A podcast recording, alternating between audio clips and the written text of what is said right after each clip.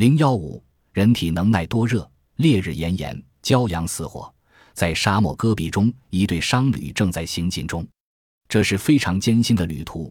沙漠里的气温常常高达四十多摄氏度，又没有足够的水。终于，有些人再也迈不动自己那疲乏的双脚，一个、两个、三个，有一年一下子就倒毙好几千人。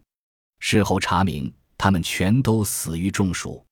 死于中暑的人都属热死，热死人的事件几乎每年都有报道。尽管我们有良好的体温调节本领，但这种本能毕竟是有限的。所以，盛夏季节要防止阳光直射头顶，努力搞好防暑降温。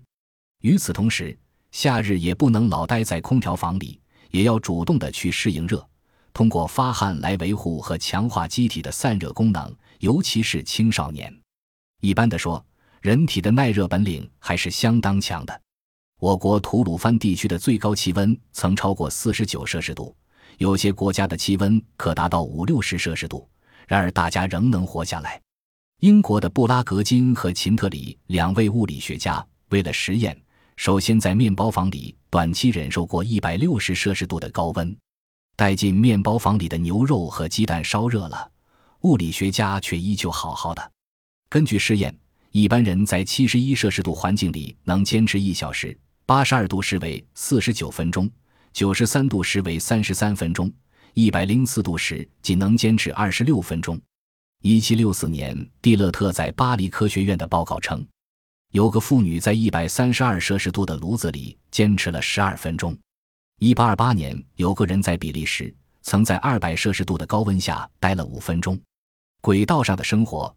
一书中描写了过去前苏联宇航员接受八十摄氏度的耐热实验，一次试验下来，加加林体重减轻了一千三百五十克，有的伙伴竟减重四千克。按照美国航空医学专家的说法，如果穿上厚实的冬季飞行服，人的耐热极限达二百七十摄氏度。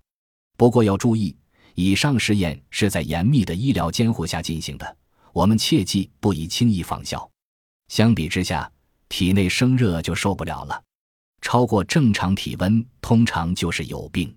体温若超过四十二摄氏度，体内的某些蛋白质就可能疑团，生命自然难以维持。所以，体温计的最高度数也只有四十二度。一九八零年七月，五十一岁的美国亚特兰大居民琼斯，体温一度达到四百七十五摄氏度，他竟幸免于死。最惊人的是，纽约的一位消防队员，他在救火时受了重伤，体温曾经高达六百四十四摄氏度，居然也奇迹般的活了下来。